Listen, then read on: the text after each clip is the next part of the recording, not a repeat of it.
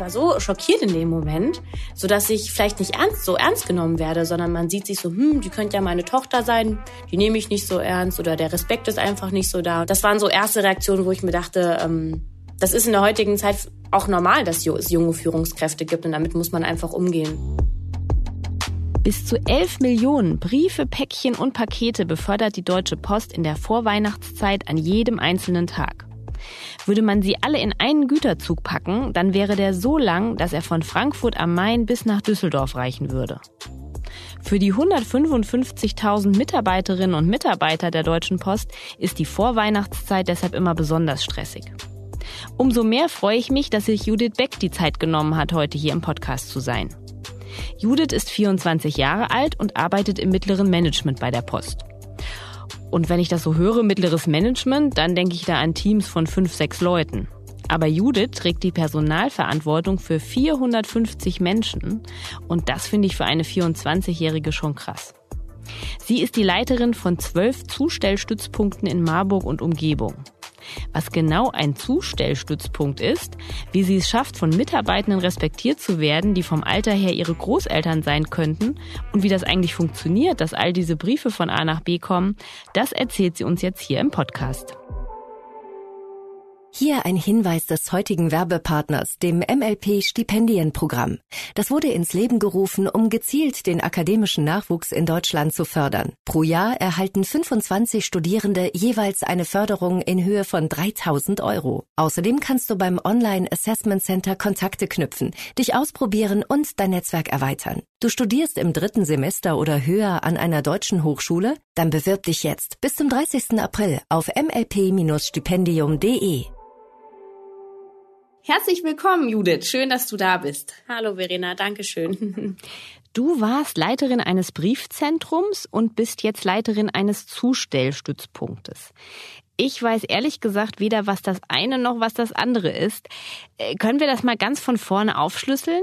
Also ich werfe meinen Brief in den Briefkasten, dann wird der geleert und wo kommt er dann hin?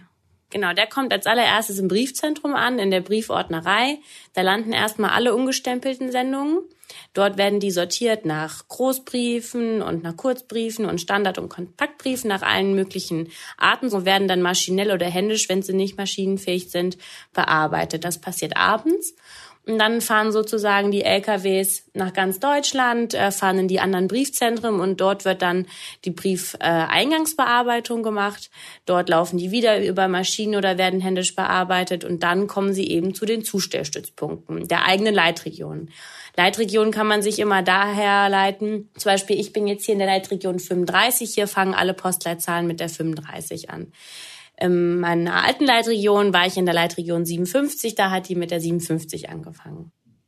Das heißt also, alle Briefträger einer Postleitzahl, die treffen sich morgens in diesem Zustellstützpunkt und ähm, sind dann sozusagen alle zwei Stunden oder so erstmal da und, und sortieren ihre Sachen und dann macht sich jeder auf zu seiner Tour. Ja, es ist ja nicht ein Zustellstützpunkt für eine Postleitzahl, das wäre ein bisschen zu viel. Aber an sich äh, ist es so, ja.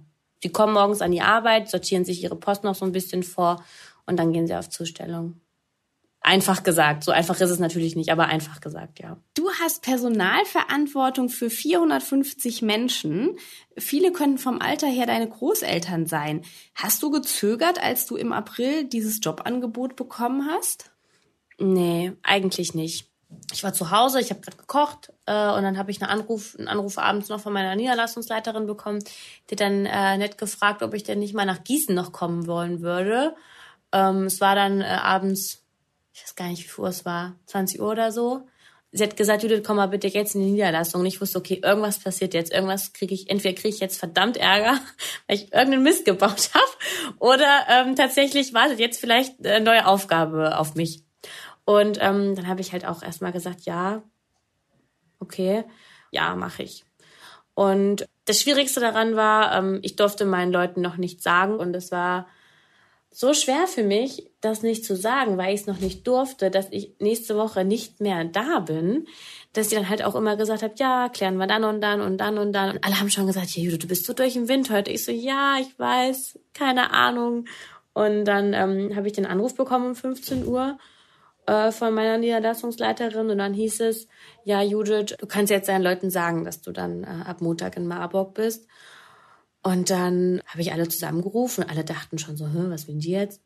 Und dann stand ich da wirklich, habe einfach angefangen zu heulen. und habe dann gesagt, ähm, ich bin ab Montag nicht mehr eure Chefin. Und dann standen sie alle da und gucken mich an und meinten so, ist das jetzt dein Ernst? Und ich dann so, ja, ich bin ab Montag ähm, in Marburg ZSPR-Leiterin. Und ich habe kaum einen Ton rausgekriegt, weil ich so geweint habe, weil die Leute mir dort so ans Herz gewachsen sind.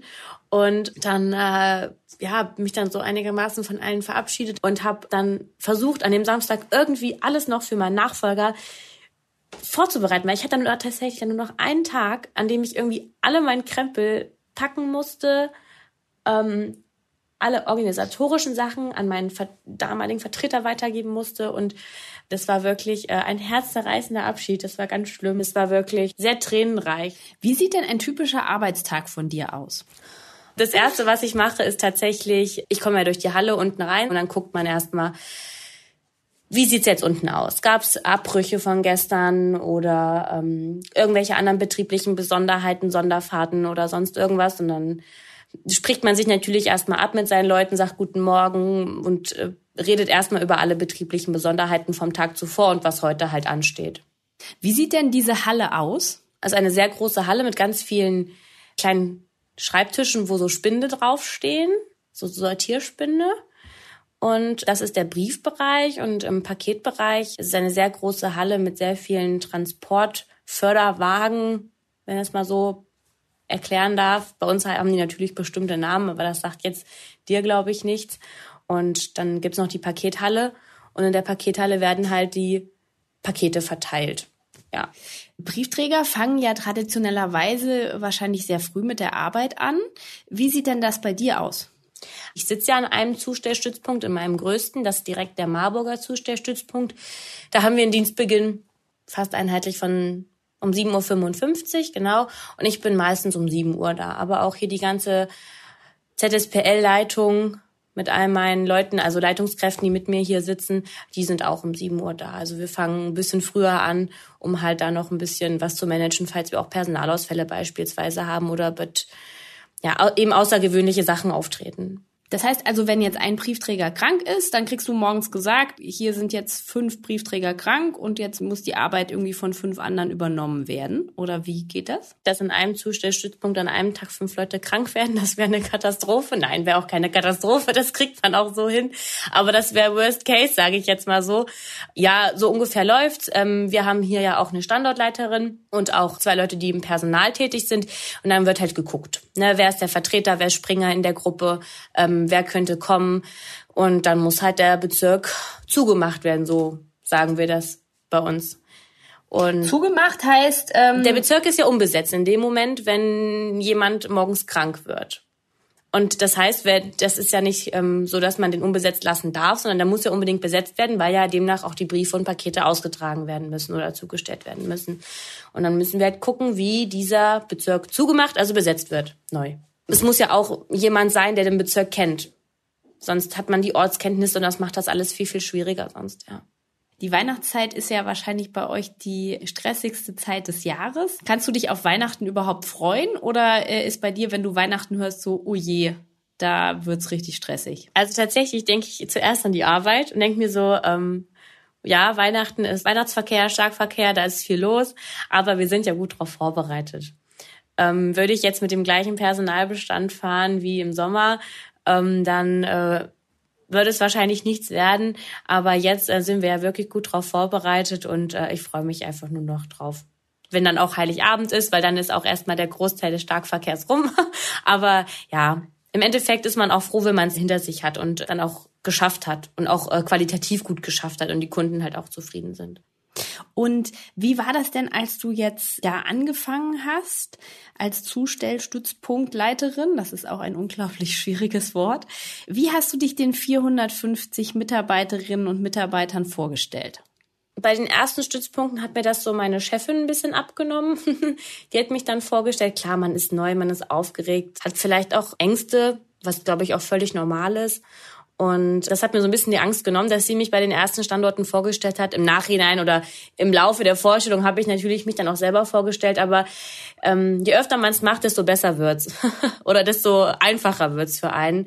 Deswegen war das nach dem dritten, vierten, fünften Stützpunkt dann einfach nur noch schon fast wieder Routine und äh, ja, hat dann auch Spaß gemacht. Du bist ja jetzt erst 24. Wie haben denn die Leute auf dich reagiert? Mit einem Grinsen oder mit einem Lächeln. Also keiner hat das irgendwie ins Lächerliche gezogen, wollte ich damit sagen, sondern es war so, oh, was Neues, wie aufregend. So, also wirklich gar keine negative, mir kam nichts Negatives gegenüber. Das war äh, in meinem vorherigen Job in, in der anderen Abteilung war das zum Teil anders aber hier gar keinen Gegenstrom gespürt. Also es war wirklich, ich habe mich sehr willkommen gefühlt. Du hast eben gesagt, in deinem vorherigen Job war es anders. Inwiefern waren die Leute da skeptischer? Mm, ja, die waren es halt einfach nicht gewohnt, glaube ich. Aber ja, die waren skeptisch und haben dann auch ähm, manche blöde Sprüche gebracht. Einer wird mir da auch immer einfallen, der hat, der hat eine Kollegin dann ähm, bei einer Feier, Weihnachtsfeier dann gesagt, hier, du kennst ja meine Tochter dann nicht, duzt dich jetzt einfach. Ich habe überhaupt kein Problem, wenn man sich duzt. Wirklich nicht. Aber dieser Spruch ist mir so hängen geblieben. Ich war so schockiert in dem Moment, so dass ich vielleicht nicht ernst, so ernst genommen werde, sondern man sieht sich so, hm, die könnte ja meine Tochter sein, die nehme ich nicht so ernst oder der Respekt ist einfach nicht so da. Und das war schon so ein bisschen, wo ich mir dachte, hm, ähm, das hat mir nicht gefallen. Das habe ich ja dann auch gesagt. Ähm, war dann auch im Nachhinein alles gut. Wir sind auch beim Du geblieben. Aber ja, das waren so erste Reaktionen, wo ich mir dachte, ähm, das ist in der heutigen Zeit auch normal, dass es junge Führungskräfte gibt und damit muss man einfach umgehen. Hattest du dir da vorher schon überlegt, was du in solchen Situationen antworten kannst oder ist, bist du so schlagkräftig? Nee, gar nicht. Also ich war auch erstmal, in dem Moment war ich gar nicht so schlagkräftig, wie ich sonst vielleicht äh, manchmal wirke. Aber in dem Moment war ich erstmal so, mm, so richtig verdutzt ich erstmal kurzes wirken lassen, sitzen lassen und habe es dann halt angesprochen. Aber daraus habe ich auf jeden Fall gelernt. Ich weiß jetzt, wie ich auf sowas re reagiere. Meistens mit Ironie, weil äh, es ist ja nichts bei, dass ich jung bin. Heißt ja nicht, dass mir dadurch äh, Kompetenzen abgeschrieben werden oder so. Vielleicht fehlt mir die Erfahrung in manchen Bereichen, aber deswegen reagiere ich da meistens dann mit Ironie drauf. Und wie hat er dann reagiert, als du ihm gesagt hast, dass, äh, dass du den Spruch jetzt irgendwie nicht so cool findest? Sehr verständnisvoll. Also gar nicht irgendwie aufbrausend oder so, sondern hat dann selber gemerkt, oh ja, das war kein guter Satz. Hast du denn alle 450 Mitarbeiter schon persönlich kennengelernt? Ja, doch, ja, die kenne ich alle. Manchmal ähm, fehlt mir dann zum Gesicht der Name, aber ich glaube, das nimmt mir keiner übel. Aber auf dem Papier, wenn es um Namen geht, weiß ich auch, wo die hingehören, zu welchem Standort und so weiter. Also da kommt man schon, nach einer Zeit kommt man da klar mit. Und wie viel Kontakt hast du zu den Briefträgerinnen und Briefträgern? Unterschiedlich. Also man hat meistens immer zu den gleichen Kontakt. Entweder weil sie sehr gut sind oder weil sie vielleicht ein bisschen schwieriger sind. Das ist halt einfach so. Man, man, ich sage immer ganz gerne, man kennt seine Spitzklicker.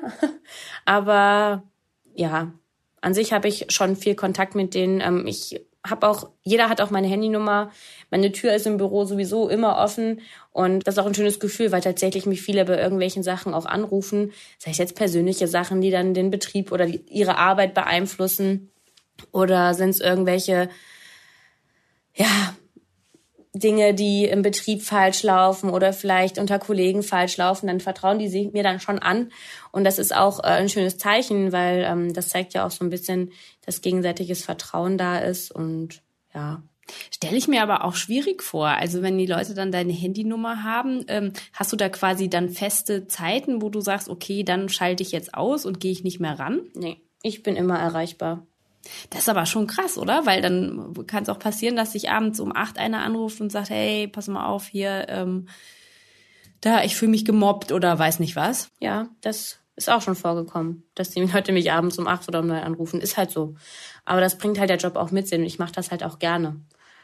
Für mich ist es jetzt nicht so, dass ich irgendwann sage, ich gehe ab dieser, dieser Zeit einfach nicht mein Handy. Wenn ich dann halt wirklich unterwegs bin abends und mein Diensthandy nicht mehr dabei habe nach 17, 18, 19 Uhr, was weiß ich, ähm, dann kann es auch mal sein, dass ich da nicht dran gehe. Aber ich mache das schon gerne. Wie hast du dich denn auf solche Sachen vorbereitet? Hast du da so extra Seminare gehabt, wie man ähm, so Personalgespräche führt? Ich habe keine Seminare explizit dafür gehabt, wie man Personalgespräche führt. Ich habe mich dann ähm, bei anderen Führungskräften bei Personalgesprächen mit reingesetzt. Da haben wir die Beschäftigten gefragt, ob das in Ordnung ist, weil ich eben am Lernen bin und gucken muss, wie ich solche Gespräche führen muss.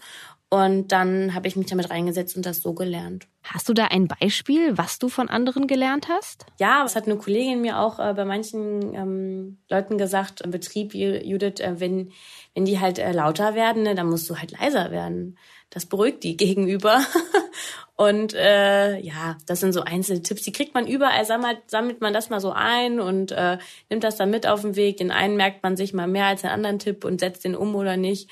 Aber wenn wirklich Leute, es gibt ja Leute, die sind einfach laut die müssen vielleicht irgendwas kompensieren, ich weiß es nicht.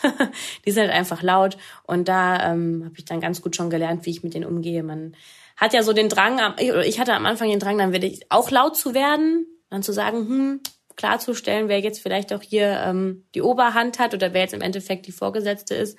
Aber im Endeffekt ist das Geheimrezept dann einfach ruhiger zu wirken, den Gegenüber ein bisschen zu beruhigen und dann ähm, die so ein bisschen zu füttern. Das hört sich jetzt so blöd an, aber Du hast dich nach dem Abitur für ein duales Studium bei der Deutschen Post entschieden. Wie genau sieht das aus? Mm, man hat so einen Drei-Monats-Rhythmus. Man hat immer drei Monate praktische Phase, dann in, in der Niederlassung oder halt dem, im Unternehmen und dann halt eine theoretische Phase an der dualen Hochschule. Das ist, hat ja, gibt ja unterschiedliche dualen Systeme. Und dann war ich immer drei Monate in Karlsruhe und drei Monate in Gießen. Deswegen weiß ich mittlerweile, ähm, wie man umzieht. Umzüge kann ich ganz gut. Aber ähm, ja, so sieht das aus. Ist äh, sehr abwechslungsreich. Und man arbeitet aber dann nicht als Briefträger, sondern äh, im Management jeweils diesen, in dieser Praxisphase. Genau. Management und Verwaltung. Ist das dann im Grunde auch schon so eine ähm, Führungskräfte-Nachwuchsschmiede? Ja, so ungefähr kann man das nennen. Es war, also der Studiengang hieß ja auch in Industriemanagement. Ähm, die Industrie passt jetzt nicht so, weil wir ein Dienstleister sind, aber ähm, im Endeffekt war es ein Managementstudium, ja. Oder Managementstudiengang. Und um diesen Studienplatz zu bekommen, musstest du viele Hürden nehmen. Also ich habe auch auf der Webseite nochmal nachgeguckt. Äh, nach der Bewerbung kommt erstmal ein Online-Assessment Center, dann kommt ein Vor-Ort-Interview, dann muss man nochmal ein Assessment Center vor Ort durchlaufen. Wie hast du dich denn darauf vorbereitet? Mm, das Online-Assessment Center, da habe ich mich einfach erstmal darauf ähm, verlassen, was ich kann. Und das ist auch dann ganz gut gelaufen, ist auch gut gegangen zum Glück. Ich bin dann auch die nächste Stufe weitergekommen, hatte dann das Vor-Ort-Gespräch. Da habe ich mich natürlich darauf vorbereitet, habe erstmal geguckt, ähm, natürlich, was ziehe ich an, was für Antworten will ich geben, ähm, wie selbstbewusst gehe ich da rein, wie, was auch wichtig ist, wie setze ich mich hin. Ich hatte auch schon Vorstellungsgespräche, da haben die Leute sich äh, so quer über die Lehne gehangen, wo ich mir dachte, nee, ähm, so wie du sitzt, zeigt mir ja schon fast, wie du arbeitest. und man hatte immer einen direkten Mitbewerber, Konkurrenten für diese eine Stelle.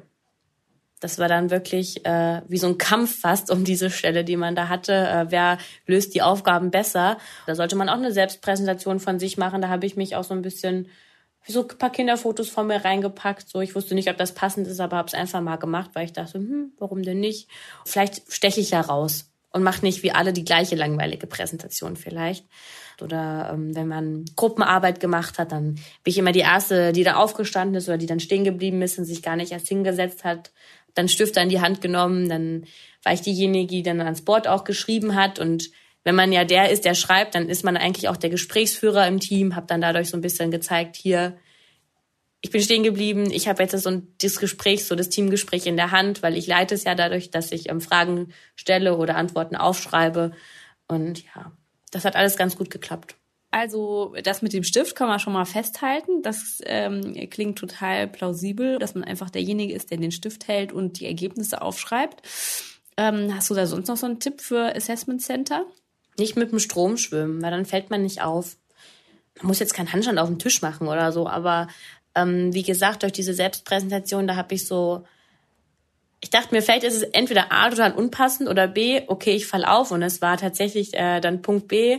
Ich bin dann dadurch aufgefallen, wenn man wirklich dann vielleicht mal so ein bisschen aus der Reihe tanzt, weil nur dann bleibt man auch im Gedächtnis und man kommt, man kommt dann halt auch direkt so in den Gedanken, wenn es darum geht, äh, Personalentscheidungen zu treffen.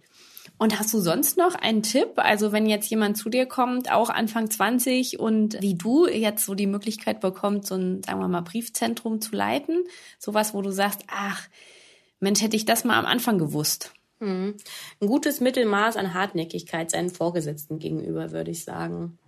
Was ich halt kann, zeigen, was man kann, vor, vorweisen, was man kann und ähm, halt zu sagen, für was man bereit ist. Und wenn man das, glaube ich, offen und auch oft genug, aber in einem gesunden Mittelmaß kommuniziert, dann ist man immer auf dem Schirm des Vorgesetzten, wenn es um Neubesetzung von vielleicht Stellen geht.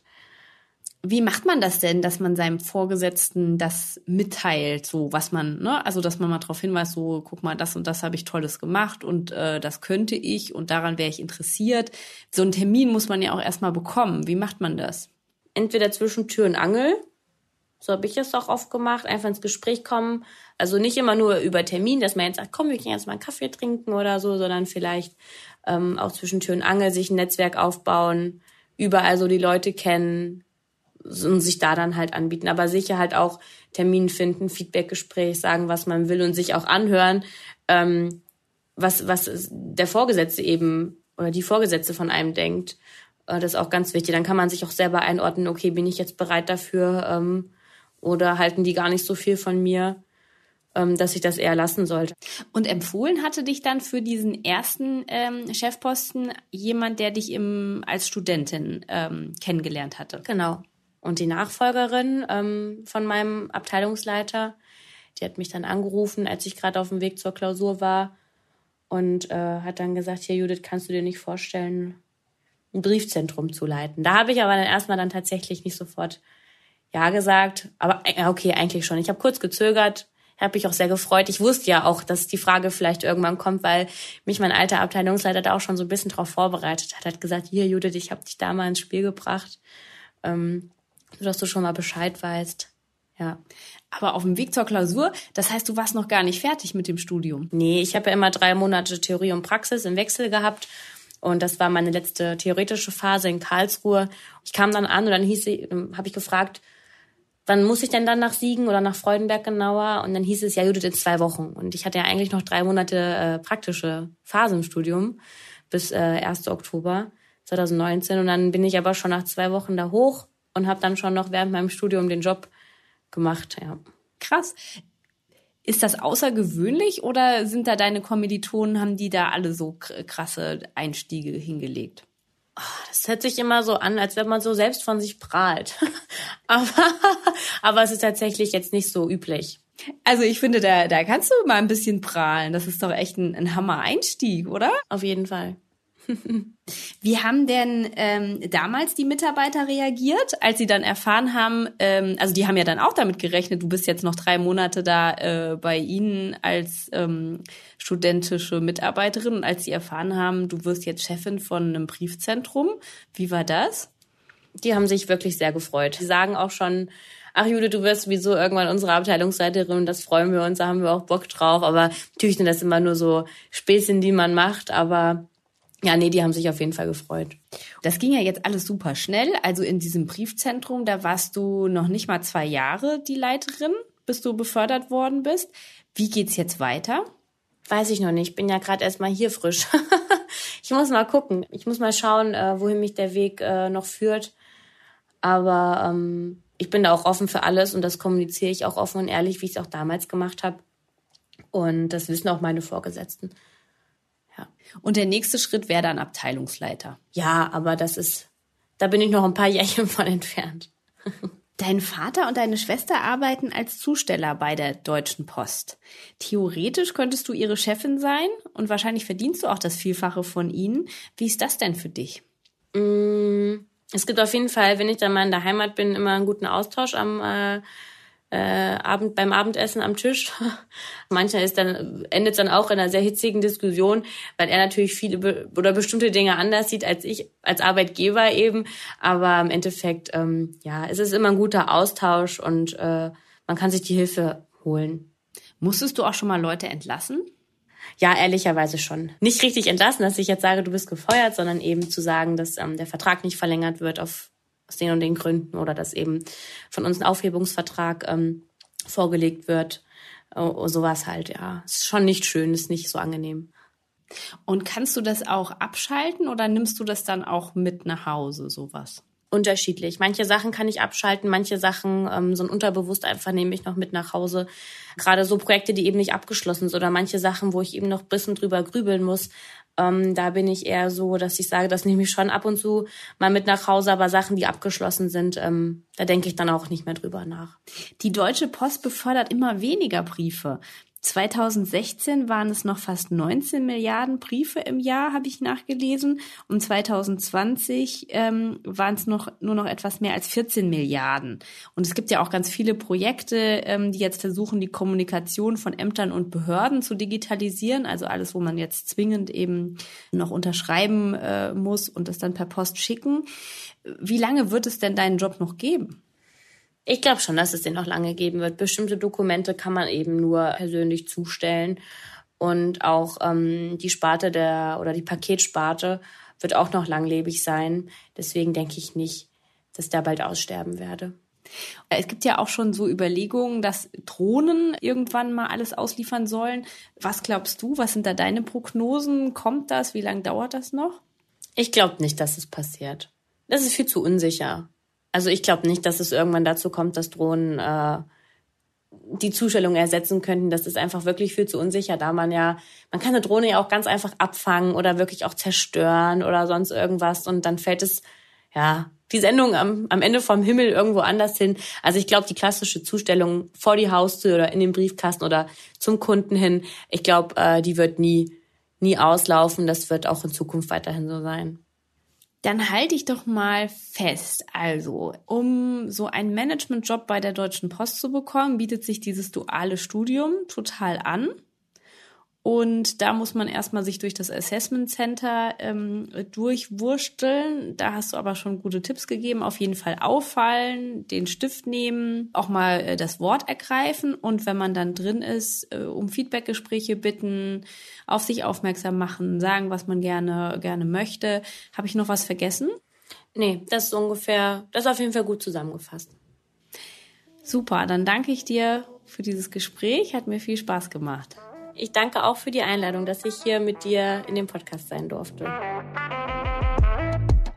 Also wenn ich das nächste Mal einen Brief einwerfe, dann werde ich jetzt an Judith und ihre Kolleginnen und Kollegen denken, die jeden Tag ihr Bestes geben, um all diese Briefe und Pakete zu befördern.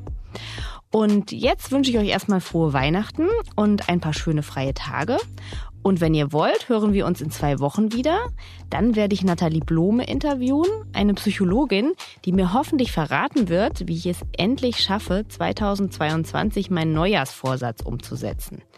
Ich würde nämlich jeden Tag gern mit einer Morgenroutine beginnen und bisher klappt das nicht so gut. Wenn ihr auch Tipps für einen Neujahrsvorsatz haben wollt oder wenn ihr einen Wunsch habt, wen wir mal einladen sollen, dann meldet euch bei uns. Schreibt uns einfach eine E-Mail an und was machst du at spiegel.de. Tschüss, bis zum nächsten Mal.